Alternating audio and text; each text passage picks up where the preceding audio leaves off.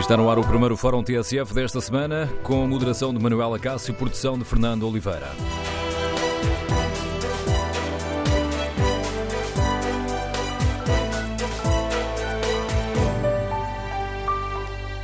Bom dia. No Fórum TSF de hoje tentamos eh, perceber que lições devemos tirar da revolta dos coletes amarelos em França e queremos ouvir a sua opinião. Este mal-estar da classe média é um fenómeno francês ou é um problema que também nos afeta? Em Portugal estamos ou não a assistir a um empobrecimento da classe média sobrecarregada de taxas e impostos. Queremos ouvir a sua opinião. O número de telefone do Fórum é o 808-202-173. 808-202-173. 173. Para participar no debate online, pode escrever a sua opinião sobre este tema no Facebook da TSF e na página da TSF na internet. Quando abrir a página do fórum, pode também eh, participar no inquérito que fazemos aos nossos ouvintes. Perguntamos se este mal-estar da classe média é um fenómeno francês ou se é um problema que também nos afeta. Ora, as primeiras respostas são claras. 93% dos ouvintes que já responderam ao inquérito respondem que é um problema que também nos afeta. Queremos ouvir a sua opinião. Mas hum, faz também sentido ter uma. Eu vou fazer aqui uma avaliação mais, mais abrangente. Que efeitos é que uma fragilização da classe média pode ter no sistema político? O sentimento de, de, abandono por parte da classe média, ou melhor, da classe média por parte dos partidos tradicionais, sentirem que o partido, que os partidos tradicionais não respondem aos seus problemas, pode ajudar uh, a alimentar o avanço dos extremismos e dos populismos? Queremos ouvir a sua opinião. Número de telefone do Fórum 808-202-173. 808-202-173. Iniciamos o debate com a análise do sociólogo e comentador político da TSF, Pedro da Silva. Bom dia, Pedro, bem-vindo ao Fórum TSF. Como é que estás a olhar para esta situação, a situação em França? Eh, estamos a assistir ali a uma, uma agitação provocada por, eh, permite-me aqui a redundância, agitadores profissionais, ou podemos falar, de certa forma, na, na revolta de um homem comum cansado da, da perda de poder de compra? Olá, Manuel Cássio. É, é uma manifestação de um mal-estar generalizado. Pode ter alguns elementos que ajudem a explicar a detonação do fenómeno, mas os, as raízes estão lá e acho que devemos olhar para elas com, com atenção, até porque é um, é um mal-estar que temos visto a manifestar-se de forma sucessiva nas grandes democracias liberais ocidentais, com o Brexit, com a eleição de Trump, eh, em França, nas presidenciais e agora com estas manifestações de rua, que têm sempre algumas singularidades e especificidades que resultam do país onde ocorre, mas que têm traços comuns. Hum, e, há aqui um grande traço comum que é, de facto, uma clivagem que nas nossas sociedades se tem acentuado entre cosmopolitas, eh, globais, com eh, preocupações ambientais, e uma massa eh, de pessoas que não se revê nesse tipo de valores e que, aliás, tende a considerar as elites e olhar para as elites como estando, eh, não estando em sintonia com as suas preocupações e as suas prioridades. E essas pessoas normalmente são pessoas que foram empurradas dos centros da cidade, que estão longe do centro, e aqui o centro não é só o centro das capitais e das grandes urbes, é também um centro político, um lugar onde se decidem as coisas. Eu acho que há sempre uma lição que nós temos de ter eh, eh, presente, é que o, segredo da estabilidade política nas democracias eh, liberais, e é uma história muito curta, é uma história de parte do século XX e do século XXI, eh, o segredo está sempre na segurança das classes médias. Isto é, num sentimento de que, eh, eh, por um lado, têm proteção quando perdem rendimentos, têm proteção no trabalho, têm instituições que medeiam a sua relação com o Estado, tradicionalmente eram os sindicatos e os partidos, um, e que um, a grande transformação do século XX não é o Estado ter passado a ter preocupações com os desfavorecidos e com os mais pobres. Aliás, historicamente, isso, aliás, é muito anterior. Em Portugal, a Santa Casa da Misericórdia tem eh, cinco séculos. Eh, o que mudou na passagem do século XIX para o século XX, e em particular no século XX, depois da guerra, é que aqueles que têm alguma coisa, isto é, aqueles que vivem do rendimento do seu trabalho, que hoje podemos chamar de classes médias, passaram a ter uma rede de proteção que os protege quando perdem alguma coisa. E esse segmento, e não é a classe média toda, é alguns segmentos de uma pequena burguesia periurbana, que perdeu os fatores de identificação eh, coletivos e comunitários. Eh, desde logo perdeu o fator de identificação através do mundo do trabalho, porque está a perder a segurança no trabalho. Mas também perdeu os fatores de identificação que têm a ver com os serviços sociais, com os transportes públicos, e convém termos isso em mente, é que a democracia não existe para dessa rede de segurança e proteção. Ela precisa também dessa rede de segurança e proteção. E, e, e, outro fenómeno, já vimos isso no Brexit e, e, provavelmente também é verdade nos Estados Unidos e em França, em Portugal a história é um pouco diferente, é que já não é só uma questão de perderem eh, os rendimentos e a relação com o trabalho. É que depois até tem uma rede de proteção social, mas essa rede de proteção, e a proteção social não estou só a falar de rendimentos, estou a falar de todas as, todas as formas de proteção, é vista como uma humilhação. Eh, porquê? Porque há aqui um problema de estatuto. Eh, a crítica que é feita ao Estado Social tem um efeito sobre aqueles que no próprio Estado Social. Vimos isso no Brexit, quando os mais pobres e que mais beneficiavam de fundos comunitários eram aquelas zonas também onde mais se votava contra a Europa. Porque ser apoiado é uma perda de estatuto. E, e, portanto, um problema histórico que é, há sempre uma, uma conflitualidade social por vezes não é possível de, de conciliar e agrava-se em alguns períodos. E agrava-se quando? Quando as instituições de compromisso contam pouco. Os sindicatos já se percebeu que contam pouco em França. E, portanto, todos os, os, os, interesses contraditórios ficam mais expostos. O interesse contraditório entre o trabalhador precário e o trabalhador do quadro, que vive no centro da cidade e na periferia, é, é, com agravante que França tem uma tradição de conflitualidade social eh, e muita dificuldade em resolver as coisas através da negociação e do conflito. E, e, e, no fundo, o que temos assistido politicamente é uma disputa também do lado dos partidos, eh, quer seja na extrema-direita, quer seja na extrema-esquerda, aquilo que por facilidade muitas vezes chamamos de partidos populistas, é, é uma disputa para representar estes perdedores. Um, e estes perdedores são hoje um movimento inorgânico que agora se manifesta com coletes amarelos, mas que um dia, uh, noutro país, manifestar-se-á de, de, outra forma. Em Portugal começamos a assistir uh, ao sucesso de alguns movimentos inorgânicos. Estou a lembrar-me uh, um, da greve dos, dos enfermeiros parteiros, da, desta nova greve dos enfermeiros. temos também alguma mobilização dos, dos estivadores, aí num sindicato, centrada num sindicato, mas começam, começamos também a ter aqui sinais dessa, desses movimentos inorgânicos? Oh, Manuel, repara que não são transversais. Tu acabaste de identificar alguns casos de, de, contestação que não é organizada pelos sindicatos tradicionais, mas são de natureza eh, ocupacional, profissional. Portanto, o que falta é este lado transversal. Nós, repara, já tivemos isso no passado. Basta recuar aqui quase 30 anos aos episódios da Ponte 25 de Abril. Aí sim tivemos um movimento desta natureza inorgânico e de contestação. Mas não temos tido, e eu acho que é importante percebermos eh, que não temos tido, porque de alguma forma isso nos protege do que possa acontecer.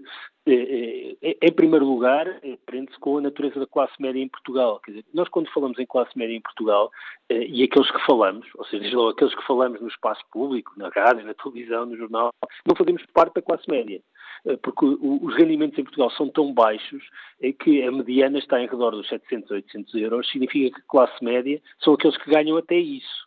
Isso muda bastante a história. É, é, porque nós não somos a classe média, aqueles que pagam IRS nos escalões é, da metade para cima, não pertencemos à classe média. Podemos não ter muito dinheiro, mas os baixos rendimentos em Portugal e também o facto, por exemplo, de não termos tido uma trajetória de grande industrialização faz com que não vivamos e não, soframos, não sofremos o, o, o período de desindustrialização do mesmo modo. Agora, Quando falamos em classe média, não estamos aqui, o sentimento que de pertença a uma classe média eh, não tem a ver com, com, com o rendimento. Tem a ver com o estatuto também. Tem a ver com o estatuto. Isso é fundamental. Eh, eh, e, e é, é um facto é que, apesar de tudo, nós não temos as clivagens tão acentuadas como tem em França, por exemplo, porque não tivemos industrialização e, e, também porque estamos numa fase diferente do ciclo. Repara, é, é, a classe média em Portugal, isto é, aqueles que têm poucos rendimentos, estão neste momento num ciclo diferente de recuperação de rendimentos. Hum, e isso faz diferença. Eh, e apesar de tudo, eh, há aqui alguma capacidade de responder a todos e uma sociedade menos dividida por outros fatores, como sejam as clivagens étnicas eh, que existem em França. Agora, o problema existe e há, e há uma bomba relógio. E há uma bomba relógio que tem sempre também outros tipos de manifestações, que não só lá está, não são só de rendimento, são também de estatuto. Só para dar um exemplo recente que eu acho que as pessoas percebem. Eh, há semanas, quando a Ministra da Cultura se referiu à tourada como civilização, aqueles que não gostam de tourada e que, que era uma questão de civilização, eh, a questão fiscal em torno da, da tourada, isto é, é um exemplo de que as elites olham para os outros de uma forma que os outros não se olham para si próprios. E estes problemas de estatuto colocam-se, e são nestas coisas que se colocam. Agora, é evidente que em Portugal, se nós tivermos outro choque económico, com perda de capacidade das instituições de representarem estes setores. Ah, o PCP e a CGTP, em particular, desempenharam sempre um papel muito importante de institucionalização do conflito, de representação destes perdedores. E, e, o problema será quando deixarem de desempenhar esse papel. Até aí nós temos eh, espaço de representação e de intermediação.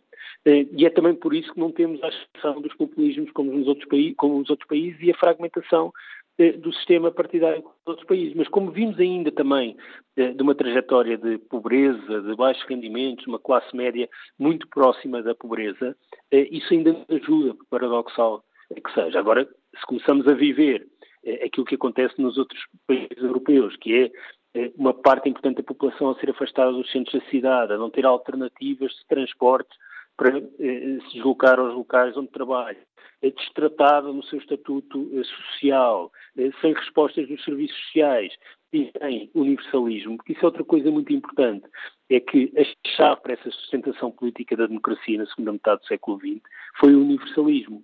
Foi a ideia de que todos, independentemente do seu estatuto e do seu rendimento, têm a escola pública, o Serviço Nacional de Saúde e Seguro Social. Quando as respostas passam a ser apenas para os pobres e aqueles que têm algum rendimento saem das respostas porque podem tê-las no outro lado, criamos aqui uma clivagem social fortíssima que não pode deixar de se traduzir em clivagens políticas. E depois temos manifestações sempre diferenciadas, singulares, como agora em França, mas que um dia, de facto, podem acontecer em Portugal se as coisas não forem geridas com alguma prudência e cautela. Parece que os nossos uh, líderes políticos uh, estão atentos a esse problema ou ainda estão um pouco a sacudir a água do capote, permite-me aqui a expressão. O povo é sereno e cá não teremos problemas.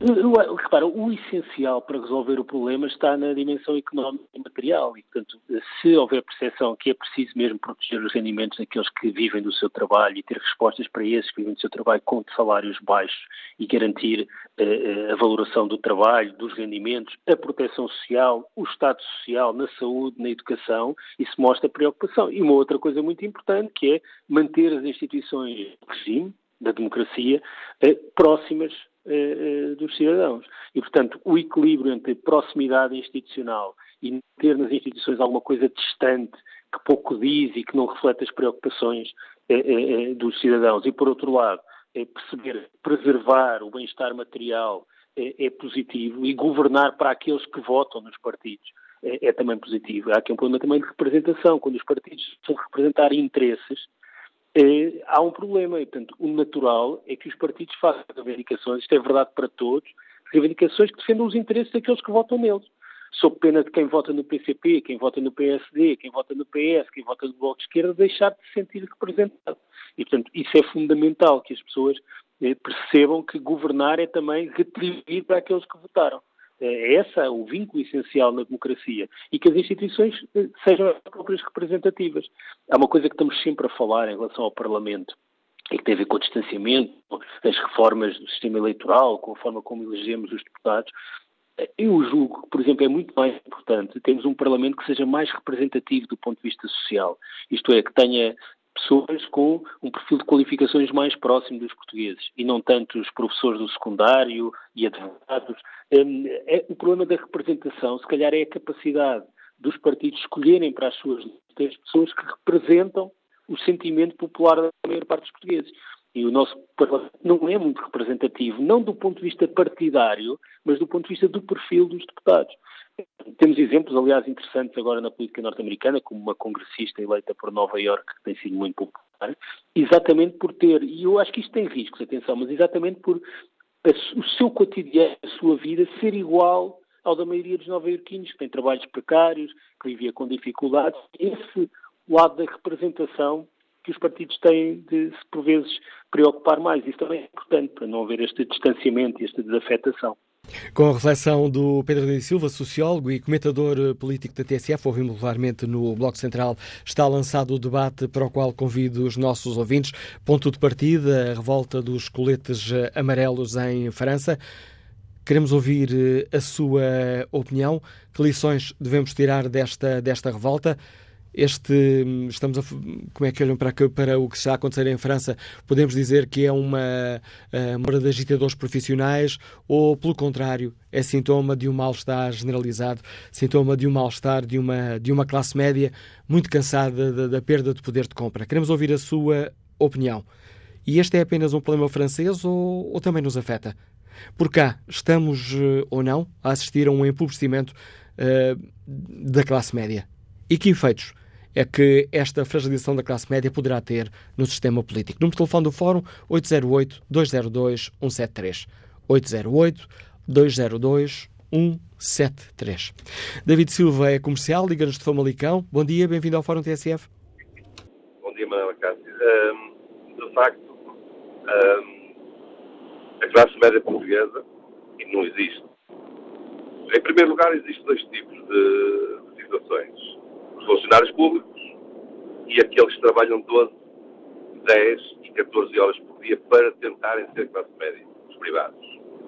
Obviamente, todos os dois, a meu ver, têm condições de trabalho completamente diferentes. Enquanto que a uns é concedido o privilégio de trabalhar 35 horas, nós, para pertencermos ao mesmo estatuto, já não digo, à mesma remuneração, temos de trabalhar 10 e 12 horas por dia.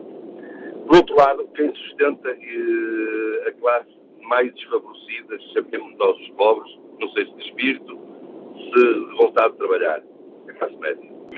Porque quem é pobre vai buscar o estado do RS e, e para beber umas cervejas e comer um pauzito, se calhar. E mais umas ajudas, umas estatais, outras de algumas organizações não estatais, as coisas vão correr. O rico o que é que faz? Esmaga o pobre, põe a sede nos paraísos fiscais, tem as offshores, também não paga, tal qual que nós temos visto as coisas. Portanto, eh, por muito que eu queira dizer, depois temos uma outra situação, não é? Temos aí os chineses, o pobre vai lá comprar um pouco de dinheiro de rendimento que tem, e esses indivíduos, fogo ao fisco, como nós sabemos, nem é bom, nem é bom comentar, é? obviamente. Portanto, não vejo, não vejo as coisas uh, pelo bom caminho. É pena que não haja, de facto, uh, uma sensibilidade a estes problemas da maneira que temos franceses, uma coisa do género, ou outros países. Portanto, a Europa, nós continuamos a subir para o lado e a empobrecer tristemente, mas alegremente, alguns, infelizmente. Eu só lhe gostava de fazer um, um, uma, para terminar, só lhe gostava de fazer um pedido. Um dia destes, tente saber qual é o horário de trabalho dos nossos cônsules e consulados e o que é que nos acontece se nós perdemos o passaporte ou fomos roubados uh, um dia antes de, de, embarcar. Se calhar seria interessante. A opinião e a sugestão que nos deixa o David Silva. Vamos agora ao encontro de José Tierno, economista, está em Lisboa. Bom dia. Bom dia. Um, agradeço ao, ao Fórum de Semanada ter a oportunidade de falar e quero dizer o seguinte, eu gostei imenso de ouvir o, o Pedro de Silva, que aliás é um, um, um analista que aprecio imenso e que, e que já disse praticamente tudo o que, o que havia para dizer sobre o assunto. No entanto, a minha ideia é o seguinte: é evidente que o que se passa em França, neste momento, hum, é, é, é, realmente uma revolta da, da, classe média que está a ser aproveitada pelos uh, extremos, extrema-direita e extrema-esquerda, como acontece normalmente. É um fenómeno que existe também na América, com Trump, no Brasil, com Bolsonaro, ou no, no Brexit, por exemplo, e em muitos outros casos.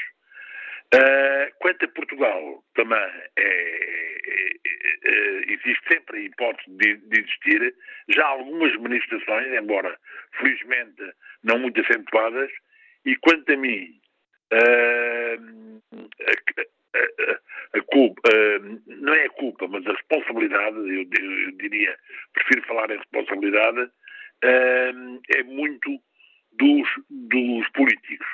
Aliás, eu, eu, os, os políticos é uma, é uma, uma palavra que eu não gosto, porque quer dizer, políticos, qualquer pessoa pode ser político, mas há muita ideia de que quem está na política tem, é uma, uma classe à parte. E, e isso, por vezes, os, eh, quem está na, na política uh, tem algumas uh, ações que conduzem a isso e que favorecem esse ambiente. E se se evitar isso, uh, é, é, é, necessário evitar isso para, para acabar um, o mais possível com esse espírito. Por outro lado, eu penso também que o sistema eleitoral não é o ideal. Deveria haver círculos uninominais e um grande círculo para eleger um grande círculo uh, para compensar o, o soberano. Portanto, portanto, a minha ideia é basicamente esta. Portanto, muito obrigado mais, mais uma vez e bom dia. Agradeço o seu uh, contributo, José Tiarno, do testemunho deste economista que nos liga de Lisboa. Seguimos até ao Seixal para escutar Francisco Ribeiro, que é profissional de saúde. Bom dia. Ah, bom dia, Manuel Cássio. Bom dia ao Estão-me a ouvir bem? Em boas condições, pelo menos por enquanto. Fantástico, excelente. Olha, é assim, uh, em relação a esta manifestação toda dos coletes amarelos, e quero desde já dar os parabéns à TSF por ter pegado uh, neste tema, porque realmente é um tema que tem repercussões a nível da Europa toda. E é preciso uh, ver para já um pequeno pormenor, uh, que o ordenado mínimo em França é 1.498,47 euros. O preço da gasolina, que é o que está a motivar esta situação toda, no dia uh, 26 de novembro era uma média de 1,46 euros por litro. Já em Portugal, o, no mesmo dia, no dia 26 de novembro, o preço médio da gasolina era 1,48. E o preço do, na gasolina, sim, penso da gasolina, e o nosso ordenado mínimo é menos de metade do ordenado mínimo francês. Portanto, eh, como disse o Pedro Adão e Silva, isto é uma situação que está a acontecer em França e vai eventualmente acontecer em Portugal.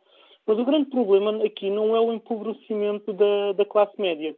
Porque o empobrecimento da classe média é consequência de uma situação muito mais perversa, muito mais complicada, de resolução muito mais difícil, que é a ambição desmedida e a tentativa de enriquecimento a todo custo de um conjunto de pessoas que elas próprias já se encontram no topo da sociedade. Só que aquilo que elas têm não lhes chega. Então querem sempre mais. E basta ver a discussão toda que houve em relação ao, ao aumento do ordenado mínimo para 600 euros. Quer dizer, nós temos, pagamos preços uh, ao nível de uma série de serviços básicos, como seja energia, como seja combustível, ao nível dos países mais ricos da Europa e temos rendimentos ao nível dos países mais pobres da Europa. E há pessoas que são os, são os patrões deste país, porque isto foi uma, uma questão levantada pela CIP, portanto, é os patrões, que acham que isto é perfeitamente normal e que isto é perfeitamente aceitável. É claro que quando as pessoas se veem uh, lesadas no seu direito a serem devidamente remuneradas pelo trabalho que têm e que lhes custa a realizar e que fazem com esforço veem que aquilo que recebem ao fim do mês cada vez nos dá para menos. Veem que há um conjunto de alegados privilegiados, que eu não gosto muito dessa palavra, mas na ótica da pessoa é isso que está a acontecer. São os privilegiados que enriquecem à custa do seu suor e do seu sangue em muito pouco tempo, o que nós temos são situações como aquelas que estão a acontecer em França. É claro que isto depois há sempre os aproveitamentos políticos. Eu lembro-me quando foi da manifestação dos indignados no tempo do governo do Dr. Pedro Passos Coelho, Rei do Passo, foi uma manifestação convocada pela sociedade civil, através das redes sociais. O que é que aconteceu? Na altura, a esquerda parlamentar tratou logo de marcar presença, foi, tentou logo dar entrevistas ali no meio daquelas pessoas todas, no meio do povo, e eu lembro-me de ver isto em direto, de estar a entrevistar a doutora Catarina Martins e de verem logo um conjunto de cidadãos populares, sem filiação política, dizer em altos braços isto não tem nada a ver com o Bloco de Esquerda, isto não tem nada a ver com os partidos, vocês não têm tempo de antena aqui. Por causa de aproveitamentos políticos. Houve os, os eh, criadores de, de, confrontos profissionais, como alguém, alguém pronunciou, e que fizeram imensos desacatos. Houve. Agora a questão é saber porquê que isso existe e porquê que os políticos que nestas situações da sociedade civil se movimentar, depois vão lá tentar aparecer e mostrar que estão muito solidários, porque é que eles não usam o poder que nós, cidadãos, eleitores, lhes damos quando votamos neles e quando os colocamos na Assembleia da República para, na Assembleia da República, que é a casa da governação, resolverem os problemas. Porque poderia ser muito facilmente criado leis ao longo destes quatro anos que combatessem o empobrecimento da classe média que, e que, eh, de alguma maneira, devolvessem dignidade às pessoas que, do ponto de vista económico, se encontram na classe baixa. Foi feita muita coisa, é um facto, mas também houve muito que ficou por fazer. Portanto, quando isto acontecer, porque isto, se, se o rumo continuar, isto vai acontecer em Portugal, E basta ver o que aconteceu, como disse o Pedro Adão e Silva muito bem, no tempo do governo do, do Cavaco Silva com o ponto 25 de Abril, que os políticos olhem para os próprios e percebam isto está a acontecer porque nós, na altura própria, quando podíamos fazer, não fizemos. Bom dia, muito obrigado. Obrigado pelo seu eh, contributo, Francisco Ribeiro. Espreita aqui o debate uh, online. Uh, Henrique Neves escreve que o empobrecimento da classe média nada tem a ver com os políticos, tem a ver com ela própria, porque não ajusta contas com os políticos. José Ferreira escreve que os políticos europeus são muito conservadores, de tal forma que, para mudar algo, o melhor é que alguém faça uma revolução para começar tudo de novo, pois qualquer reforma estrutural pode ir contra tudo aquilo que os políticos sempre defenderam. Quanto ao inquérito que está na página da TSF na internet, perguntamos se o mal-estar na classe média é um fenómeno francês ou um problema que também nos afeta. 95% dos ouvintes consideram que é um problema que também nos afeta. Bom dia, professor Carlos Ali, bem-vindo ao Fórum TSF, é o coordenador do mestrado de Ciência Política da Universidade de Aveiro. Professor Carlos Ali, como é que um cientista político olha para o que está a acontecer uh, em França? Vê ali manipulação partidária ou um mal-estar generalizado? Bem, há, há, há dimensões uh, daquilo que está a acontecer em França que são bastante específicas ao contexto francês. Sabemos que a cultura política francesa é marcada por níveis de contestação e mobilização uh, muito mais intensos que outros países europeus. E isso vê-se, por exemplo, uh, em momentos históricos uh, do passado recente francês. Vai, celebramos este ano os 50 anos do maio de 68, mas também pela maior taxa de, por exemplo, atividade sindical, greves, etc. Aliás, desculpe interrompê-lo, professor, no seu raciocínio, mas ainda um destes dias, o historiador francês Jacques Joliard escreveu no Figaro que estamos a assistir ao maio de 68 da classe média. Sim. E de certa forma há aqui um paralelismo histórico interessante, como isto acontece 50 anos depois uh, do, maio de, do maio de 68 e, uh, eventualmente, até com algumas das pessoas que estiveram uh, envolvidas na sua juventude, não é? no maio de 68, a, a poderem potencialmente apoiar também este movimento. Mas interrompeu, interrompeu quando a pessoa estava a dizer que há aqui diversas, diversas dimensões neste protesto. Sim, e há uma dimensão, e, e, pegando naquilo que é o tema do, do, do, debate de hoje no Fórum, se é verdade que há dimensões que são específicas da França, devido à sua cultura política, há também aqui dimensões que uh, têm uma leitura mais ampla, que não se uh, uh, limitam ao contexto francês. E, de facto, aquilo que os estudos têm demonstrado, de uma forma geral, tanto na ciência política como também na economia política, é que o desenvolvimento de movimentos populistas está, em larga medida, associado a percepções de uh, maior desigualdade económica dentro da sociedade e, sobretudo, por parte dos grupos que sentem que estão a ganhar menos em termos de uh, padrões de crescimento económico que uh, os DSIs uh, mais, mais, mais prósperos, dos, os 10% mais ricos, ou que a média da população, ou até que grupos uh, abaixo, por exemplo, devido a apoios sociais. E, portanto, esta percepção de desigualdade tem alimentado grande parte destes partidos populistas que têm desafiado os partidos tradicionais.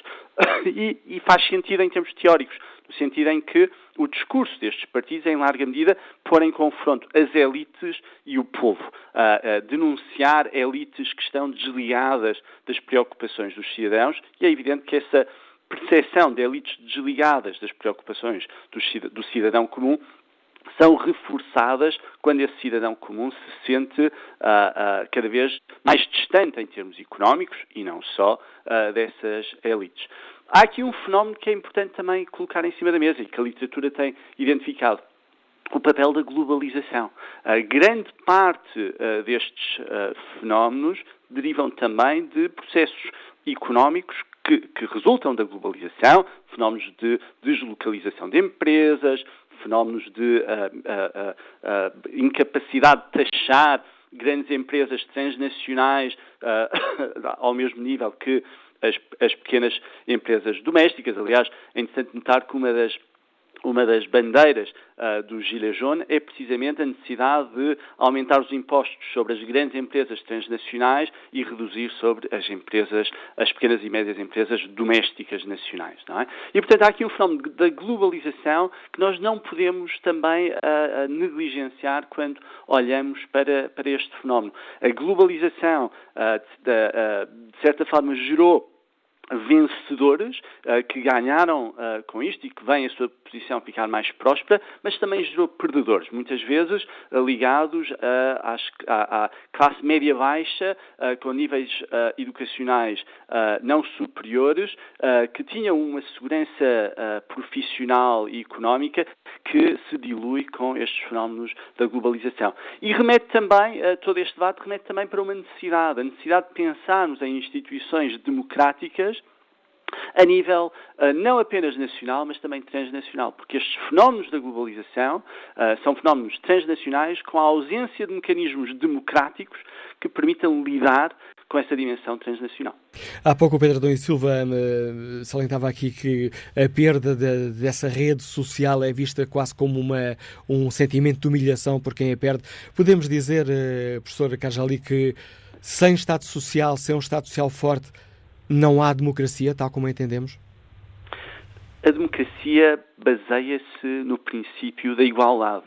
Esse é um valor absolutamente central à nossa noção de democracia. Esse, uh, esse valor da igualdade reflete-se uh, naquele que é o padrão mais uh, básico de participação política em democracia, que é o voto. Todos nós temos direito ao mesmo número de votos. Todos nós temos um voto. Uh, sejamos nós pessoas que são altamente formadas na área das políticas públicas ou um cidadão comum que não tem formação nenhuma, pode até ser iletrado. Todos nós temos um voto. Isso reflete uma valorização idêntica de cada ser humano uh, em termos da perspectiva democrática. Ora, esse valor da igualdade, para ser efetivado, requer também que seja acompanhado de outras dimensões que permitam assegurar que uh, uh, diferenças económicas, diferenças uh, sociais, diferenças de condição de vários tipos não influenciam a capacidade de, de, de, influenciam a capacidade de determinar o rumo político de um país, que é a, a base da democracia. E, portanto, sem assegurarmos essa dimensão de igualdade dos cidadãos, a democracia perde um valor que é essencial. Professor Carlos Jali, agradeço também o importante contributo que deu ao Fórum TSF. Ajudamos aqui a refletir sobre esta questão. Partimos desta revolva, do, desta revolta dos uh, coletes amarelos em França para tentar uh, perceber que avaliação fazem os nossos ouvintes, que uh, lições devemos tirar desta revolta. Este é apenas, poderemos olhar para esta revolta como uma, um protesto político-partidário ou será mais do que isso, será sintoma de um mal-estar generalizado de uma classe média que tem vindo e continua a perder uh, poder de compra. Que opinião têm os nossos ouvintes? Este é apenas um problema francês ou também é um problema que nos diz respeito? E que efeitos é que esta fragilização da classe média poderá ter no, uh, no sistema político? Número de telefone do Fórum 808-202-173, 808-202-173. Jorge Lourenço é comercial, está em Lisboa. Bom dia. Qual é a sua opinião? Estou sim, bom dia. eu agradeço a oportunidade. Antes de mais, uma, um, pequeno, um pequeno reparo, portanto, gostei muito de ouvir o senhor que me precedeu. É, é o seguinte: é verdade que democraticamente todos temos direito a um voto. O que eu verifico é que depois há uma certa eu ia dizer falsidade, talvez seja um termo demasiado forte, mas os eleitos, ou seja, aqueles para, para, os quais cada voto de cada cidadão contribui para a respectiva representação depois, é que aí é que, em meu entender, funciona mal. Porquê? Porque nós temos pessoas que são eleitas, nomeadamente os deputados, que depois não representam com, nem de longe nem de perto uh, uh, o eleitorado que os elegeu. E eu, eu baseio-me em factos muito concretos. Por exemplo, será que hum, é lógico, será que não há muita hipocrisia quando nós vemos factos recentes, como por exemplo pessoas que estão em empresas, como é o caso dos estaleiros, que estão há, há 10, 15, 20 anos a assinar contratos todos os dias, quando têm trabalho todos os dias, porque podem ter trabalho só uma vez por semana, uma vez por mês, e repetidamente assinam esses contratos. Eh, será que os eleitos e, esta, e em quem estas pessoas votaram estão preparados para defender, para defender este tipo de votos que receberam e que os fizeram no local onde estão? Depois há outras situações. Eu, eu por exemplo, eu ouço falar em classe média classe média é vago e, e mantemos nesta hipocrisia também há muito tempo. Eu tenho conhecimento de um funcionário que ficou no desemprego recentemente. Tinha 750 euros de ordenado, é um ordenado baixo, 150 eh, euros brutos, uh, acabou por, bom, ficar com 510 euros, creio eu, ou 520 euros de subsídio de desemprego. Primeira vez na vida, com 50 e tal anos, que está no fundo de desemprego. O que é que aconteceu? Ele foi pedir ajuda, foi pedir, uh, por exemplo, uma coisa tão simples, os tais, o tal passo social, disseram depois não tem direito. Não tem direito porque a sua prestação de subsídio de desemprego é demasiado elevada para o senhor ter direito. Uh, conhecendo a situação familiar da pessoa, quer dizer, consideraram-no como pertencendo a uma classe média, que não iria ter direito sequer a esta ajuda para o passo social que necessitava para, nas suas procuras de, de emprego. Uh, ou seja, eu sou contra qualquer tipo de violência e acho que uh, um, uma, uma, reação violenta uh, perde, no limite, toda, toda, toda a legitimidade. Mas quando vemos a questão da discussão do ordenado mínimo e quando vemos a oposição que há por parte da CIP, por parte de, de, mesmo de alguma e de bastante classe política ao aumento do, do, do, do ordenado mínimo, eu pergunto-me, será que, que vai demorar muito tempo? Será que um dia destes não vai haver violência nas ruas? E eu ficaria muito triste ver em Portugal o que estou a ver nas imagens televisivas em França, em Paris, nomeadamente.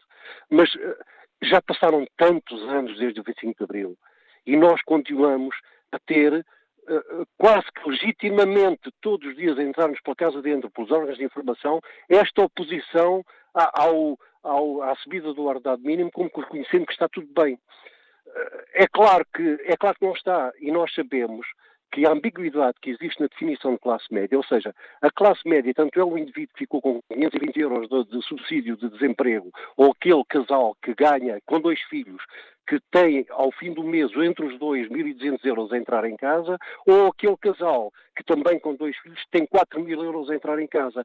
E estão todos no mesmo saco, são todos classe média, são todos por contas do IAS e todo, todos esses mecanismos que foram criados, uh, acabam por estar assambarcados na mesma, no mesmo grupo, mas que estão em situações completamente diferentes. E são todos, são todos considerados pelo jornalista, pelo, quer dizer, pela, pela imprensa, pela, pela, pelos políticos como sendo classe média, e não é verdade. Obrigado, Jorge Lourenço, pela participação no Fórum TSF. Quase, quase a terminar a primeira parte do programa, depois retomaremos o debate a seguir às notícias das 11, mas eu quase, quase a terminar, passo a palavra a Vítor Cabral, empresário que está em Almada. Bom dia.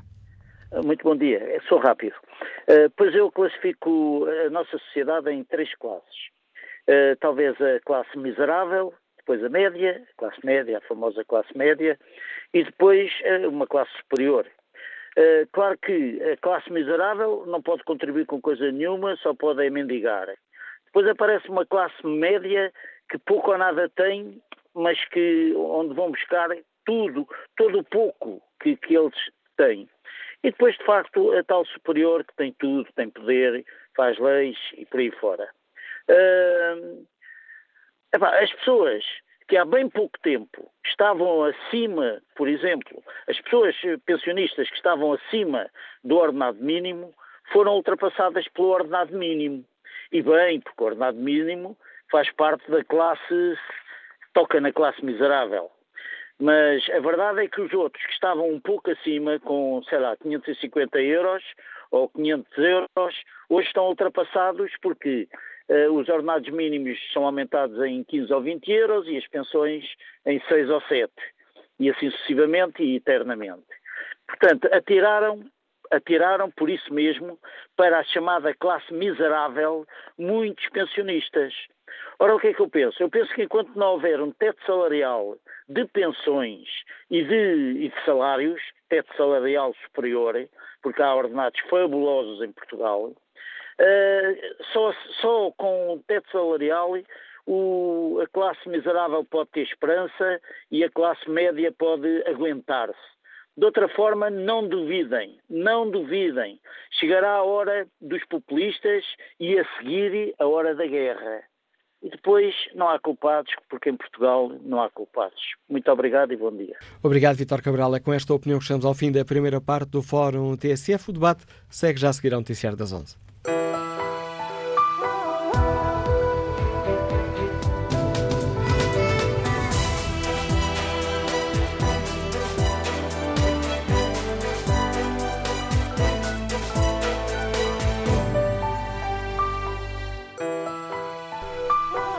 Onze da manhã com 10 minutos, retomamos Fórum TSF, edição de Manuela Cássio, produção de Fernando Oliveira.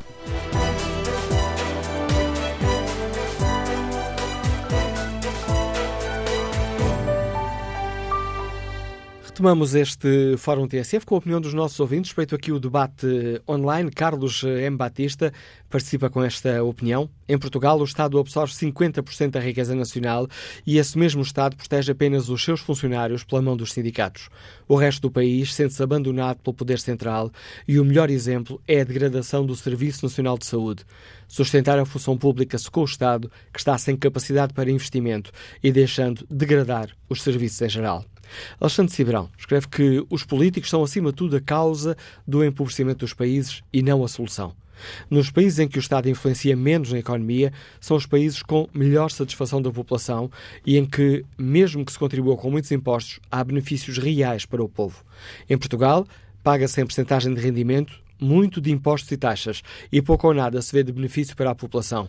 Numa Europa em que o que importa é o valor da moeda e menos o valor humano, iremos perceber um sentimento de afastamento da população em relação ao projeto europeu, porque esperavam uma melhoria das condições de vida, coisa que não aconteceu, e em especial à classe média, que é a que paga o despesismo dos Estados.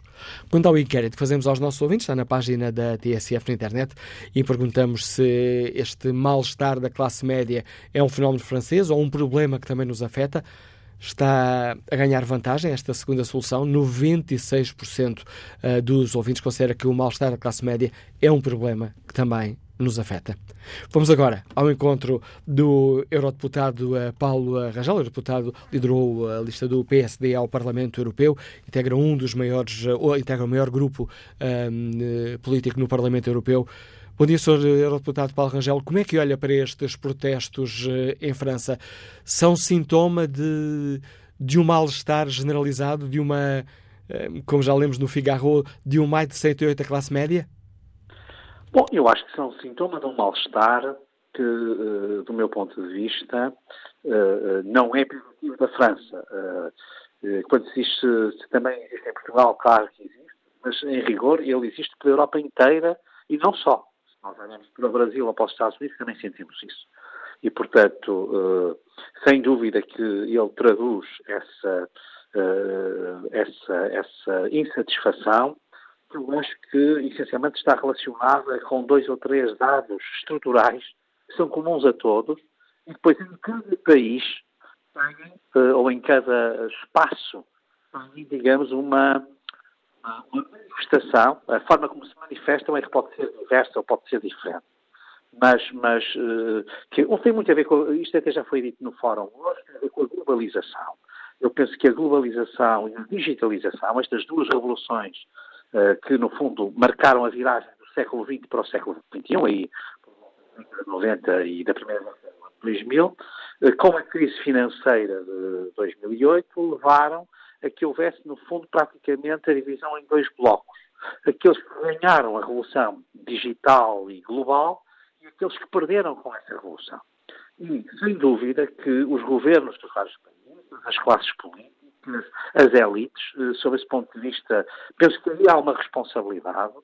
Não, não, vou entrar no populismo, dizer que os políticos, como aqui vemos em tanta gente, são os últimos seres e desejam mal toda a gente e só pensam no seu bem, seria é completamente injusto e não corresponde nada ao que se passa, mas há aqui, de facto, não se soube acompanhar uma revolução com uma globalização que necessariamente ia fazer alguns uh, segmentos importantes da população perderem alguma coisa, até perderem, não é perderem, estarem pior, é perderem às expectativas que lhes foram criadas, e umas naturalmente serão pior, fez com que se esquecessem os perdedores da globalização e digitalização. Este é um aspecto que eu acho que é muito importante. E, portanto, eh, aqui não há dúvida que os partidos políticos, as forças políticas, as classes políticas, as elites culturais, mediáticas, eh, eh, científicas, todas elas têm que trabalhar para recompensar socialmente estas pessoas que, no fundo, não tiraram partido deste avanço enorme que foi a globalização e a digitalização. Este é um ponto. E a nossa insatisfação tem a ver com isto. Um segundo ponto é uma crise de representação, quer dizer, aquilo que nós vemos em todo o lado é eh, o apelo à democracia direta. Nas redes sociais, por exemplo, em Itália, os dois partidos populistas, a Liga e especialmente o Cinco Estrelas, o Movimento Cinco Estrelas, defendem o fim dos parlamentos. E nós agora, com os computadores e online, podíamos organizar referendos eh, todas as semanas para tomar as decisões e ser o povo a tomar as decisões genuínas. Ora, a democracia direta é, ensina-nos a história, o primeiro caminho para as ditaduras. E, e é justamente aquilo que se chama a demagogia ou populismo. Portanto, mas aqui, neste movimento francês, há de reparar que várias pessoas, ainda antes deste último uh, incidentes de sábado, que foram realmente muito graves do ponto de vista da violência urbana, foram fortíssimos e graves, antes mesmo disso, nos outros dois fins de semana, várias pessoas diziam, mas eu quero ir para o Senado, eu quero ir para a Câmara eh, dos, dos Deputados, para a Assembleia Nacional Francesa, eh, substituir os que lá estão. Porque nós somos o povo, nós somos a voz do povo. É esse apelo também eu diria, de de representação. A ideia de que os parlamentos uh, e os governos já não representam as pessoas. Uh, isto tem muito a ver também, se quer que lhe diga, com a revolução digital, porque nós temos uh, o Estado organizado por territórios, e bem, mas depois as decisões, muitas delas, escapam à, à, dimensão territorial. E, portanto, quem está nos territórios já não tem capacidade de responder. Então, há aqui dois ou três problemas muito profundos, sociológicos, que levam a isto. Mas depois há causas muito próximas. E realmente há uma coisa que é chocante, e aí é chocante na França e é chocante em Portugal, que é a tributação sobre os combustíveis. E ela é chocante porquê? Porque, no caso português, onde ela é mais grave, porque os salários são muito mais baixos, porque há muito menos condições de transportes públicos, uh, uh, uh, existe de facto uma tributação que é uma tributação indireta, que atinge todos da mesma maneira. E, portanto, isso cria um sentimento de grave injustiça se nós olhamos para as pessoas que têm realmente que usar os seus veículos, porque não têm comboios, caso português, porque não têm sistemas de metro, não têm autocarros em tempo, nem que se possa, eu já não digo viajar comodamente, mas ao menos decentemente. Isto cria uma pressão enorme, por um lado, naqueles que estão no interior, onde não existe nenhuma destas infraestruturas, tudo está longe, não é? Os serviços públicos estão longe, os hospitais estão longe, os tribunais estão longe, eh, as repartições públicas estão cada vez mais longe. E, portanto, tem que fazer de carro. E, por outro lado, também nos subúrbios das cidades, portanto, nos grandes arredores, onde a maioria da população e onde a população tem que fazer uma hora e meia, às vezes duas horas de viagem, ou no seu carro em transportes públicos pouco decentes, eh, eh, para, para o trabalho e não tem outra forma de fazer. E, portanto, é evidente que isto é, é uma questão muito prática, mas que diz que verdadeiramente pesa no cotidiano das pessoas. E, portanto, eu acho que, sinceramente, eu compreendo que este movimento, que, entretanto, foi aproveitado uh, por grupos violentos e pela extrema-direita e pela extrema-esquerda, que, aliás, têm tido esta retórica populista sistematicamente. Atenção que não é só a extrema-direita, também a extrema-esquerda, e em Portugal há extrema-esquerda. E há extrema-esquerda a condicionar as políticas, Curiosamente, a extrema-esquerda foi contra uma medida que, aliás, o PSD tinha apresentado e que me pareceu extremamente razoável e moderada na questão dos combustíveis, que era garantir a neutralidade, isto é, o, o imposto deve descer na medida em que o IVA cobre uh, aquilo que o Estado tinha perdido, portanto, nem sequer implicava perdas para o Estado, e o PCP, o Bloco de Esquerda e o PS, em particular o PS, que é quem tem mais responsabilidades, não aceitaram acertar o preço dos combustíveis. E, e acertá-lo, como eu digo, de forma não populista. Isto é, mantendo a receita do Estado nos níveis em que estavam antes e não tirando receita do Estado à classe média.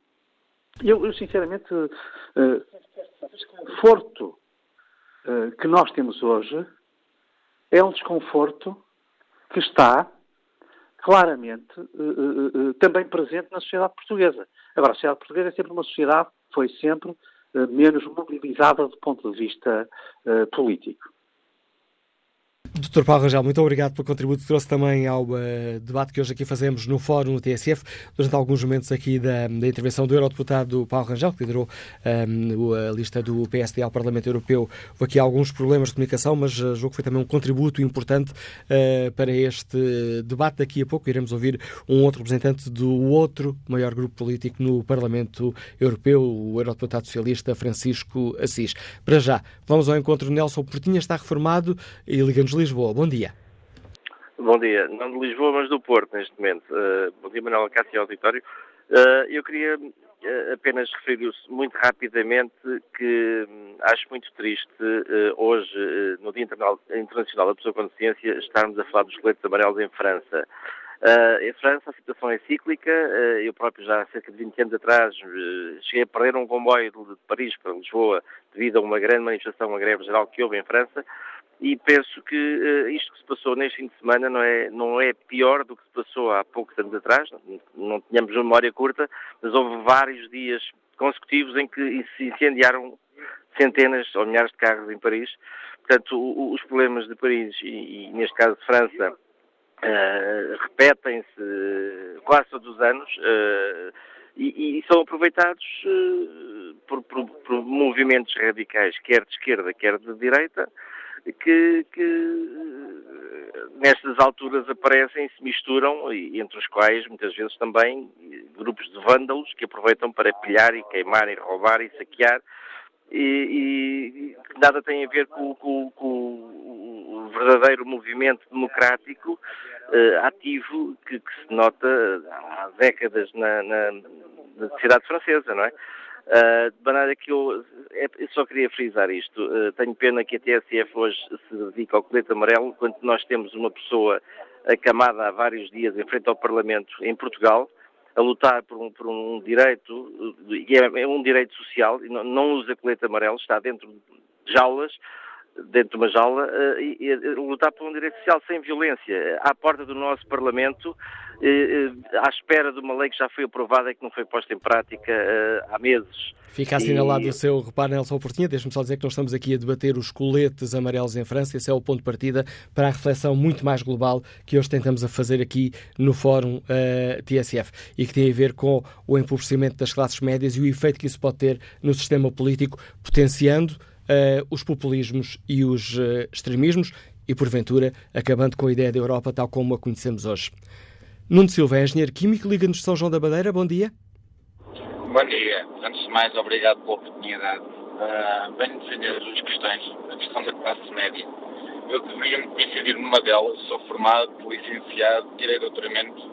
A indexação ao salário, quer dizer, neste momento, qualquer licenciado ganha pouco mais que o salário mínimo e, quiçá, a desempenhar as suas funções, mesmo no salário mínimo. Relativamente ao que se passa em França, a indignação geral, acho que é um ponto, um início propagador do que pode acontecer pela Europa, que é o subtaxamento que existe sobre a classe trabalhadora. Uh, que é o meu caso, o caso da minha esposa, trabalhamos dois, dois licenciados, trazemos 2 mil euros a trabalhar somados, por volta de 100 horas, se calhar, por semana, atendendo a todas as horas que nós fazemos que não são remuneradas. Eu percebo isso, trabalho numa PME, tenho noção das despesas que são inerentes ao, ao meu serviço e, e, acho que a crivagem, a crivagem que está a existir é classe média é nula neste momento. A classe média existe sim, função pública, são discutidos aumentos de salários mínimos, eu acho muito bem. É uma vergonha um trabalhador trazer 600 euros para casa com uma renda de 350, 400 euros e filhos a estudar. Como já disseram também neste fórum, querem apoios sociais e não podem ter, porque com 700 euros somos ricos em Portugal. Uh, e há certas situações que me causam alguma apreensão, porque se a nossa classe média para, quem é que vai governar o nosso sistema social? Porque também já foi referida, há muito boa gente que prefere não trabalhar e ganhar 500 euros, eu percebo perfeitamente. Escusava-me levantar às 6 da manhã conforme eu me levanto, chegar a casa às 8 da noite para trazer mil euros para casa e podendo estar sossegadinho uh, ali, ir para o café, beber a cerveja, comer uma nata, conforme eu vejo, ainda gozar com quem trabalha. relativamente às outras questões, o Dr. Paulo Rangel tem toda a razão. Eu nasci no interior, sou do interior, tive que fugir de lá e acho uma vergonha no interior, um, conforme é taxado, porque aquilo que eu assisto é pessoas da minha geração, geração de 80, pós 25 de Abril, não vivemos 25 de Abril, mas sim implementação teórica dessas ideias, temos que voltar a trabalhar, a, a produzir a produtos hortícolas para o nosso sustento, porque realmente ganhar no interior de 700 euros é bom, só que vamos a ver que dá para governar e para pagar aquilo que nos é devido e que nós queremos cumprir e que é impossível. Eu acho que a indexação de salários é essencial, honestamente. Acho que um licenciado deve ganhar dois salários mínimos por lei, não algo que está no papel que é teórico, mas que deve ser por lei, para haver então uma diferenciação. Porque se está aqui a classe média, e ela existe em França e tem que existir, porque em França ganha-se bem, é preciso ter atenção em senão não tínhamos a vaga de imigração que houve e que continua a haver, mesmo estando mal neste momento, ou sendo considerado mal, acho que hum, temos que fazer alguma coisa. Não apelo nada, eu acho que em Portugal, não tarda nada, vamos, vamos observar mais greves e, quizás, se aqueles trabalhadores por outrem param, o que é que vai ser? Porque as repartições, as finanças, todos os serviços onde há greves, os hospitais ficam abertos, mas depois as pessoas querem consumir e não vão consumir porque os supermercados estão fechados, as gasolineras estão fechadas e tudo o resto estará fechado. Acho que seria muito curioso também fazermos uma greve. Não uma manifestação, mas se calhar todos uma greve. Uma greve com cerca de 6 milhões de pessoas, acho que seria algo digno em Portugal, ao contrário só de algumas classes creio que no momento é tudo. Muito obrigado. Agradeço o seu contributo, Nuno Silva, o testemunho eh, e o que tu este engenheiro químico nos Liga de São João da Madeira. Vamos agora ao encontro do eurodeputado, do eurodeputado Francisco Assis, liderou a lista do Partido Socialista ao Parlamento Europeu. Bom dia, Sr. Eurodeputado. Como é que olha para estes eh, protestos eh, em, em França? Uma revolta do, do homem comum? E Bom, da mulher comum? Sim, com preocupação, naturalmente, em primeiro lugar. Eu creio que é um fenómeno, por um lado, muito complexo, mas por outro lado, muito francês. Isto é, a França tem esta tradição, a tradição das, que vem já das Jacqueries, a tradição, uma certa tradição revolucionária, uma certa tradição de, de, de, revoltas. Neste caso temos eh, aparentemente alguns setores da classe média, classe média baixa, digamos assim, com menos poder aquisitivo uh, na rua. O motivo direto, como sabemos, tem que ver com a aplicação de uma uh, taxa aos combustíveis e, e, a razão evocada para isso é a necessidade de promover a transição uh, energética. Ora, o que se tem verificado, creio eu, é uma certa dificuldade de estabelecer um mínimo de compreensão entre este discurso que hoje se faz a nível político, que é o discurso, por exemplo, da transição energética e por isso mesmo da necessidade de utilizar a fiscalidade um mecanismo essencial para promover essa transição uh, energética e a forma como as pessoas uh, percebem e uh, entendem isso.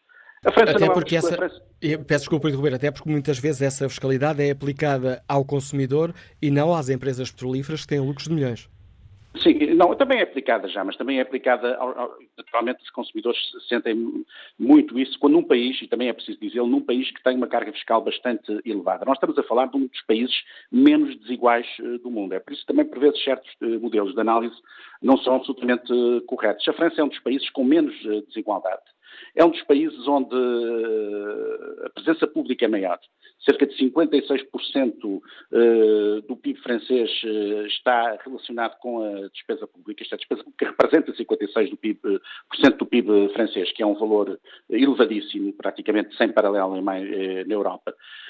Com serviços, com respostas sociais bastante eh, qualificadas e, portanto, é um país onde não se pode falar eh, em absoluto da existência de situações de miséria, de exclusão eh, radical.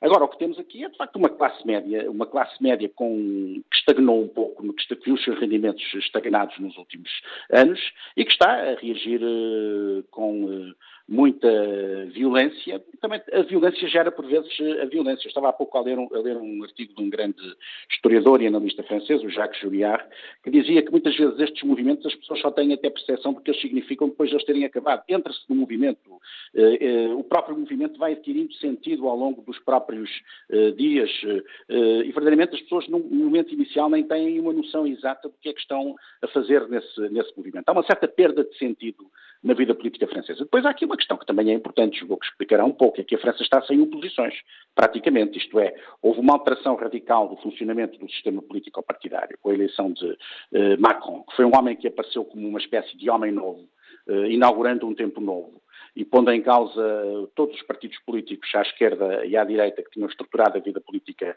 francesa, isso levou a que esses partidos de facto perdessem grande importância. Hoje não há uma oposição forte à direita, não há uma oposição forte à esquerda, de centro-direita e de centro-esquerda. As oposições são extremistas. É a senhora Le Pen, que é de extrema-direita, uh, é o senhor Mélenchon, que é de extrema-esquerda. Uh, Portanto, há um certo esvaziamento do sistema político-partidário francês. Há uma ocupação do, do, do, centro por um presidente que verdadeiramente não tem uma, uma, uma ancoragem, não, tem uma, não está muito estribado numa, numa, numa, numa organização uh, política uh, com tradição, história em França, uh, e tudo isso também leva a que se crie um ambiente de certa anomia que atualmente caracteriza a sociedade francesa, e portanto hoje só podemos olhar para a França com uma grande preocupação. E sendo que este mal-estar que se sente na, em diversos setores da, da, classe média, o que em termos sociológicos é sempre muito complicado definir o, o que é que é a classe média, às tantas é quase mais um, um sentimento sentimento de pertença de cada um de nós que sente que está na, Sim, é que sente que está na classe média. Mas este, é, este sintoma de mal-estar é uh, muito francês ou é cada vez mais europeu e já teve uh, consequências a nível político?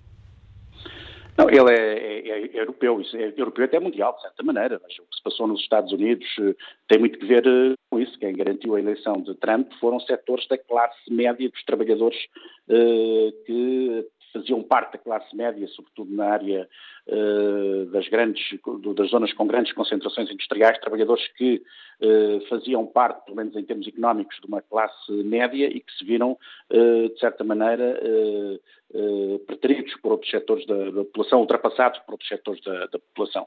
E nós sabemos que estes setores da classe média são muitas vezes muito vulneráveis em momentos que são percebidos como momentos de crise, mesmo que a crise nem seja uma crise material evidente, mas em momentos que são percebidos, e o serem percebidos já é suficiente como momentos de crise, estes setores de classes médias, pequena, média burguesia, para usar essas, essas, essas, essas categorias de classificação, muitas vezes são, tendem a seguir discursos muito radicais, isto é, a classe média tanto é o elemento fundamental na estruturação de uma sociedade democrática, e é quando as coisas funcionam bem, como pode rapidamente transformar-se num alvo fácil e num, apoiante, e num elemento de apoio a propostas mais uh, radicais, do estilo ultra uh, nacionalistas, uh, de, desesperadas em relação às instituições, de críticas radicais dos modelos das instituições democráticas, e por isso é que estamos a falar de um tema que é um tema muito, muito complicado. Porque quando há revoltas que têm outra natureza e outra origem, são mais facilmente identificáveis né,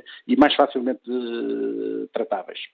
Obrigado, Sr. Deputado Francisco Assis, por uh, participar neste debate. Francisco Assis, Eurodeputado do Partido uh, Socialista, integra outro dos maiores grupos uh, políticos europeus. Hoje estamos aqui também a refletir sobre esta questão que é suscitada pela revolta em França, questão da perda de um, poder de compra por parte da classe média, tentando também perceber aqui no fórum de que forma é que essa fragilização poderá influenciar o sistema político. Carlos André assistente técnico Liga-nos Lisboa, mas eh, já viveu em França. Bom dia, Carlos André. Uh, bom dia. Exatamente, eu telefonei uh, porque regressei há 25 anos uh, a Portugal. fiz as malas ao contrário. estou a viver em Lisboa, embora precisamente todos os, todo, tudo o que foi dito aqui atravesse um pouco a minha história. sou do interior, ainda ontem vim do interior, porque também faço, sou jornalista, digamos, sem ser remunerado. Isso aqui não interessa para a história do jornal que tem 30 anos. Faço parte daquilo que se chama classe média baixa. E é verdade verdade que uh, tudo o que estamos a, a, ver, e não vou repetir uh, a citação dos franceses que têm um ordenado mínimo muito superior ao nosso, a gasolina que é equiparada à nossa, eu fiquei pasmado com as imagens porque tenho amigos ainda em França, um inclusive que trabalhou e trabalha no Corpo de Segurança, que vimos os chamados CRS, e quando vi no Arco de Triunfo ontem as manifestações, portanto, e até uma estátua que foi derrubada ao soldado morto que foi celebrado lá 11 de novembro. Ao soldado desconhecido. A celebridade desconhecida, exatamente. Eu estava exatamente a preparar um, um pequeno artigo para o jornal. Não tem importância nenhuma, são das pequenas coisas, porque em 98 entrevistei um senhor do, do distrito de, de Montmoro Novo, onde eu sou oriundo, o dia 17, que foi condecorado pelo governo francês, pela região d'honneur. Uh, e o senhor, obviamente, já não está cá. E isso meteu-me uma certa confusão, mexeu comigo, uma emoção, porque de facto a França é um símbolo, porque em 1789 foi lá que foi a Revolução, foi a Declaração dos Direitos Humanos e tudo isso. E é verdade também que eu, como funcionário público, aliás, nem sequer sou, sou equiparado a funcionário público há 15, há 15 anos na, na função pública, também me pasma certos discursos de que os funcionários públicos não fazem nada, não prestam para nada, não ganham nada. Isso é uma pura mentira, porque eu vim com a minha esposa para aqui, para Lisboa, há 15 anos, e vim, viemos do interior e, e, sabemos as dificuldades que temos passados. Também quando eu ouvi o discurso do eurodeputado Paulo Rangel, pensei que ele estava, apesar de ter alguma razão, que o diabo estava de volta, porque eh, não esquecemos que tivemos também a Troika e quatro anos, quatro anos aqui eh, de governo, mudamos, somos um país politicamente experimental, em termos de chamada geringonça, é assim que eu vejo as coisas, mais nenhum país neste momento está a fazer o que está o, o, o, politicamente o que está a acontecer em Portugal. Ainda somos um país, e eu já visitei muitas coisas, já estive em África, já estive na guerra do Iraque, somos um país ainda relativamente tranquilo, onde não existe, eh, digamos, uma extrema-direita radical. Talvez nas plaques de futebol, mas isto é outra conversa. Agora, quando se vem dizer que a manipulação em França, para mim, acho que é, é uma evidência também, porque eu vivi num dos maiores bairros a 50 de Paris, uh, 50 km de Paris, Le Val-Forêt, na altura com 20, 20 mil habitantes, onde já foram destruídas uh, torres, e nessa altura, quando eu regressei em 1993, já se queimavam carros ainda estávamos muito longe de saber o que ia acontecer. E é evidente que Le Marine Le Pen, eh, herdeiro do, do pai, também está por trás de tudo isso. Eu também compreendo que temos lá uma população enorme, Paris é a segunda maior cidade de Portugal, é evidente. Eu vejo muitos portugueses a serem entrevistados, devem estar fartos. É evidente que estamos todos fartos. Entre os Estados Unidos, como está, e entre a Ásia, de um lado, a União Europeia, com o Brexit, não conseguiu encontrar o seu lugar porque os políticos que tivemos nestes últimos anos não, não satisfizeram e são macaca. A realidade é essa. Eh, porque todos nós uh, vemos as notícias e fartamos de certas coisas. Só um último exemplo, no nosso Parlamento. O caso do José Silvano com a, a, a parlamentar Eugénia Sequeira, quando veio cometeu o, o passe no, no, no, enganou. já, estamos a desviar já estamos a desviar muito da questão, do, Pronto, da questão central. Então era só. E obrigado, Carlos. Diga, diga. Eu acho que a minha conclusão é: nós, na classe, a classe média baixa, está também a sofrer o mesmo problema. E isto é um problema muito grave e vamos ter, ter muito cuidado à resolução. Eh, era só isto que eu queria dizer, fazendo parte da minha experiência, não vou desviar aqui. Porque e obrigado por, é ter partilhado, por ter partilhado connosco a sua opinião, Carlos André. Mário Rodrigues, engenheiro mecatrónico, liga-nos de, liga de Alfragide. Bom dia. Muito bom dia. Basicamente já foi tudo dito. Uh, uh, há aqui pontos que eu queria referenciar. Isto é um problema mundial, começa a ser mundial que uh, está relacionado com problemas socioeconómicos, uh, com diversos problemas que têm surgido a nível europeu, principalmente uh, devido aos políticos, e as, as, populações começam a ficar um pouco cansadas, um pouco tudo, porque é assim, temos, nós temos determinados salários muito básicos, à volta dos 500, 600 euros, temos a eletricidade mais, uma das mais caras da Europa, gás, gasolineiras, e as pessoas começam a não conseguir fazer frente a tudo isto. E depois encontramos numa situação que eu posso falar aqui de algumas situações que pessoas uh, que, estão em determinados bairros, e eu até vivo num deles, em que nós saímos para trabalhar diariamente e depois temos determinadas pessoas que recebem rendimentos mínimos. Eu não estou contra eles. Nós temos que, temos que salvaguardar determinadas situações.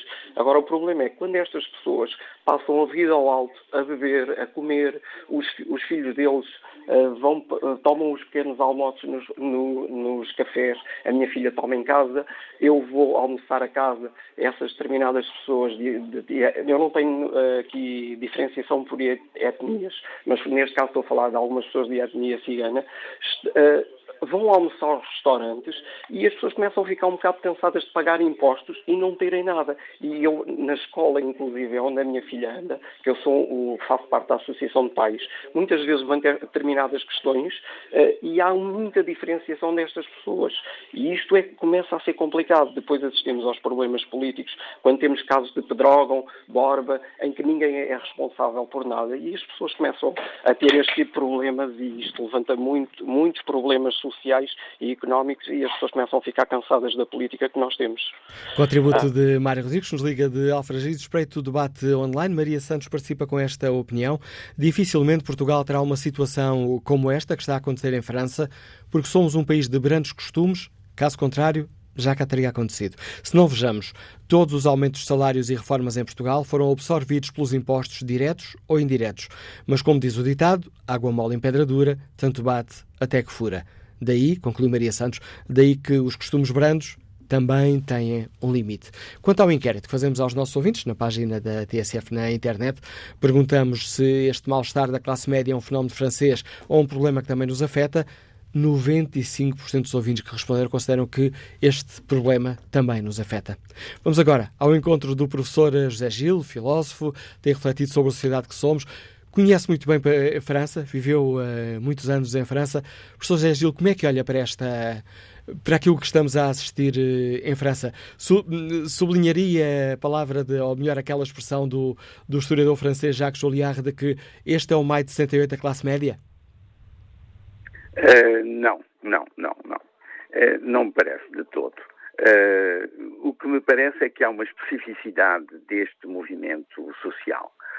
Em primeiro lugar, não é um movimento social laboral clássico, corporativo, enquadrado por sindicatos e partidos.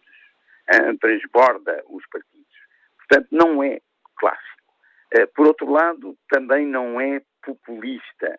Uh, uh, porque é que eu não, não, não, não vou agora discutir a, a, opinião do, uh, da identidade entre o, o, movimento, ou da similitude entre o movimento uh, de maio de 68 e este. Uh, havia uma, uma, uma eclosão generalizada do desejo para lá de todas as fórmulas em maio de 68. E aqui não. Aqui há uma coisa laboral que é nacional ao mesmo não é laboral, é, é sobre a vida em geral do, do povo francês e, sobretudo, da classe média, média-média, nunca se fala na média-média, fala-se na média baixa ou na média alta, e na média baixa.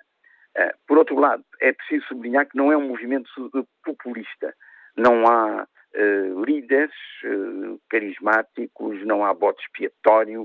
A política que eles querem para a imigração é, é é, é, em colaboração com a ONU, não é anti-imigrantes, se bem que haja um, uma, uma, uma tonalidade nacionalista vaga sobre a educação, uh, uh, não é anti-establishment, anti-instituições, este, este movimento, uh, é contra a política económica do governo Macron. isto é muito importante porque aparece como uma espécie de resposta à frustração da solução Macron, que era ela própria já muito diferente das soluções partidárias, etc. Para, para ver como não é um movimento populista, veja como ele ultrapassou as, as, os movimentos de uh, Mélenchon e Marine Le Pen, que não sabem o que fazer deste movimento, hein? que é, pedem, pedem eh, eleições imediatas, mas não sabem o que fazer, foram ultrapassados. Este tipo... pergunta. Diga, diga. Diga, diga, diga. Não, ia perguntar-lhe se. Mas já percebi que interrompeu o seu, o seu raciocínio, mas pronto, depois. Uh, se este tipo de, de, de protestos que o professor acaba de escrever, se de certa forma nos colocam num tempo novo da percepção do que é a mobilização popular e exigem novas respostas do poder político. Com certeza. Isso estou totalmente de acordo, não, não sabendo o que, eh, o que uh, delinear como nova proposta. Mas uh, não é por acaso que o movimento de Macron apareceu como uma novidade extraordinária. Ele queria unir o soberanismo francês à la de Gaulle com um europeísmo, ele queria ultrapassar as contradições, as, as, as dicotomias entre uh, democracia parlamentar e populismo, entre esquerda e direita, uh, cria outra coisa. E, e, e julgou-se que, que, era possível. E, no, no, no fundo, manifestou-se como uma, um certo falhanço da política do Estado Social francês. E é contra isso que vai este movimento dos coletes amarelos. Este... Parece-me. Diga. Não, diga, professor. Pensei que tinha terminado essa parte da sua reflexão. Já terminei. Perguntava-lhe se, se este tipo de, de, protestos e este. O professor utilizou o termo uh, frustração, desilusão da, de parte da, da classe média. Este, este tipo de, de, de, movimentos, é neste tipo de movimentos que se pode alimentar o populismo e o, e o extremismo? É neste tipo de movimentos, o que significa que uh, pode haver um deslize deste movimento para, uh, para um certo populismo, não sei como, mas não me parece que vá para o lado de Marine Le Pen. Eles, nas reivindicações, eles mostram bem que não, não são de uh, não são de extrema direita, não há botes expiatórios em relação à imigração. Uh, não há, não há reivindicação contra os políticos, portanto, contra as instituições políticas tais quais. Uh, isto é muito particular, é devido a. é tão particular como a política de Macron queria ser particular e animou o povo francês todo para derrotar o populismo da Marine Le Pen. Uh, e agora uh, decepcionou desde há um. Há muitos meses que vem uh, deteriorando-se a, a, imagem de, de, Macron nas sondagens, como se sabe, e agora dá nisto, dá nisto. Uh, uh, o que é este movimento? É um movimento social geral, que, de que nós não temos ainda representação. quando me diz isto pode deslizar para um populismo, é aí que, é, é aí que se alimenta o populismo, também pode ser. Mas repare, aqui não há propriamente uh, muitos ingredientes necessários para que o populismo uh, irrompa. Não há, por exemplo, uma crise identitária de uma classe ou de um país. O populismo aparece, entre outras razões, quando há uma conjugação entre a crise identitária individual, não se sabe o que se fazer, não se sabe como educar as crianças, não se sabe como o, o que é o meu corpo, como fazer para ser bonito, como, ser, como, como triunfar, como gostar de si próprio, não se sabe nada, é uma crise da subjetividade própria. Quando se conjuga essa crise com a crise identitária nacional, então é a explosão. Estamos todos à procura de um lugar no mundo. Isso mesmo, tanto individualmente como coletivamente. Ora, isso não acontece em Portugal. Professor Zé Gil, muito obrigado pelo importante contributo que trouxe a esta reflexão que tentamos fazer hoje aqui no Fórum TSF. Opinião do filósofo Zé Gil, profundo conhecedor da sociedade eh, francesa, país onde viveu largos anos. Vamos agora ao encontro de Miguel Braga, comercial, uh, e que esteve em França muito recentemente, uh, quase atravessou o país de, de les a les no passado sábado. Bom dia, Miguel Braga. Olá, muito bom dia, Manuel Alcácer. Bom dia ao Fórum. Muito obrigado pela participação.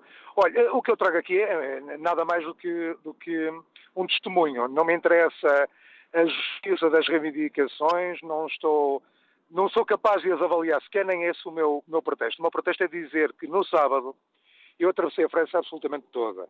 Fiz de Nantes, para quem conhece França, de automóvel, de Nantes, eh, portanto quase na fronteira ali com a Alemanha e Luxemburgo, de Nantes, eh, de Metz, peço desculpa, Metz, até acabar a sair um. E o que eu vi foi algo de terceiro mundo. Honestamente, cheguei a Braga assustado. Uh, para já porque apanhei um temporal terrível, mas isso é outra, é outra situação. Mas depois, o que é que acontece? Não é a primeira vez que eu faço, faço até com alguma regularidade, mas aquilo que eu vi foi um, algo terceiro mundista, ou seja, um, eu fui obrigado a sair das estradas quer nacionais, quer autoestradas, mais de 8, 10 vezes. Uh, a determinada altura, quando se anda numa autoestrada a 120, 130, que é o limite máximo em França, uh, e se é confrontado com fogueiras enormes de paletes e pneus a arder, montes de coletes ao fundo, uh, começamos a aproximar e vemos uma fila interminável já de carros, e eles vão selecionando quem é que passa e quem é que não passa. Ou seja, caminhões não passavam nenhum, nunca. E os automóveis, eles iam fazendo uh, uma triagem de forma a que os iam fazendo perguntas. A mim viam uma. Enfim, não, não, só um deles me perguntou algo que eu fiz de conta que não entendi exatamente para poder passar livremente. Não foram agressivos, não foram mal educados, verdade seja. Mas o facto é que eles selecionavam criteriosamente quantos passavam e quem é que passava. E isto aconteceu-me eh, durante o percurso todo. Metade das vezes foi a polícia que inteligentemente conseguiu desviar na, nas saídas desviava o, o trânsito para, para, localidades e aí punha-se um problema, é que para voltar a entrar na autoestrada eh, eh, éramos atirados para aldeias, para vilazinhas, eh, que demoravam uma eternidade. E eles próprios também controlavam essas rotundas com, eh, com piquetes de, de, de intervenção. Uh, mas depois, e a polícia, quando conseguia, e fez isso umas 5, 6 vezes, uh, apanhei uh, umas 5, 6 vezes esse, esse, esse, esses desvios feitos pela polícia, mas o, o, grande grosso destes desvios eram feitos, dessas concentrações eram feitos por eles. E, que é que e com que percepção é que o Miguel Braga ficou? Estamos a falar de, de protestos organizados por pessoas comuns Sim. ou por movimentos de agitação altamente organizados? Manuela Cássio, a percepção que eu fiquei é que aquilo ultrapassa claramente um protesto que tem a ver com o, com o, com o, com um aumento de impostos que esteja muito ligado agora ao, ao setor automóvel. Não, não é de todo isso que eu fiquei com a ideia. Fiquei com a ideia, vi muitas crianças, vi muitas crianças, fiquei uh, admirado com a quantidade de crianças que vi, não nas autoestradas, não vi nenhuma, mas naqueles piquetes que eles faziam fora que nos obrigavam a sair das, das autoestradas e ir para as localidades, nas localidades, e vi muitas, tive muitos de rotundas onde tinha a polícia ao lado, e a polícia não intervinha, verdade seja que eles aí só desviavam trânsito, não faziam nada mais e criavam aqueles incêndios e aquelas fogueiras. Mas vi muitas crianças. E o, qual é a percepção que eu tenho? É que isto é um protesto generalizado. É um protesto uh, claramente económico. Não tem a ver com, com o aumento de, de uma taxa específica agora ao setor automóvel. Tem muito a ver com um desconforto social que a França vive. Também fiquei com a sensação, com a nítida sensação, naqueles, na, e, e, particularmente até, e creio que até foi onde morreu um senhor, eh, num acidente onde ouviu o aparato todo, eh, em Bordeaux, fiquei com a, com a, nítida sensação que são grupos organizados, pagos, eh, independentemente de extrema-direita ou esquerda, são grupos pagos, são profissionais de desacato, não tenho a menor dúvida. Porque o nível de, de, de organização era tudo menos amador. Tudo menos amador. E depois via-se claramente movimentos completamente anárquicos, mas organizar, ou seja, isto parece um, um, um paradoxo, mas, mas, não é. Cria-se a anarquia de uma forma pensada, pensada e, e, e, portanto isto só pode, só pode ser feito por alguém que, que é profissional nestes desacatos, que nada tem a ver com a luta uh, política, tem a ver com, com uma, uma forma de estar na vida, uma forma, enfim, em que os franceses são, e nós já tivemos esta experiência aqui há uns anos atrás, o movimento dos caminhões a entupir o país, basicamente, e a Europa na circulação automóvel. E claramente aquilo que eu percebo, aquela ideia que eu fiquei, é que os franceses, quando querem, têm grupos profissionais, conseguem fazer um desacato não só local, local quando digo local, na imensa França, não é isto que eu digo, eles mexem com a Europa toda. É não esquecer, e quem não conhece naturalmente não tem essa percepção, na Europa há caminhões de todos os países da Europa de Espanha, da Inglaterra, enfim, há uma vastidão de países a circular, a fazer a circulação de mercadorias eh, e nota-se claramente que a França, quando faz este tipo de, de intervenções, e faz basicamente sempre em setores nevrálgicos, e, e, não há dúvida nenhuma que os transportes é um setor, é um setor muito, muito, muito forte em França. Quando bloqueiam o país, eles sabem que não bloqueiam o país. E obrigado, Miguel Braga. Obrigado, Miguel Braga, pelo seu contributo para este Fórum TSF. Peço desculpa aos ouvintes que estavam já em linha e que não consegui uh, coordenar aqui o tempo para os escutar. No Fórum TSF, onde partimos do caso da revolta em França, tentando perceber se este mal-estar da classe média é um fenómeno francês ou se é um problema que também nos uh, afeta. 95% dos ouvintes que responderam a esta pergunta, que fazemos num inquérito na página da TSF na internet, dizem que é um problema que também nos afeta.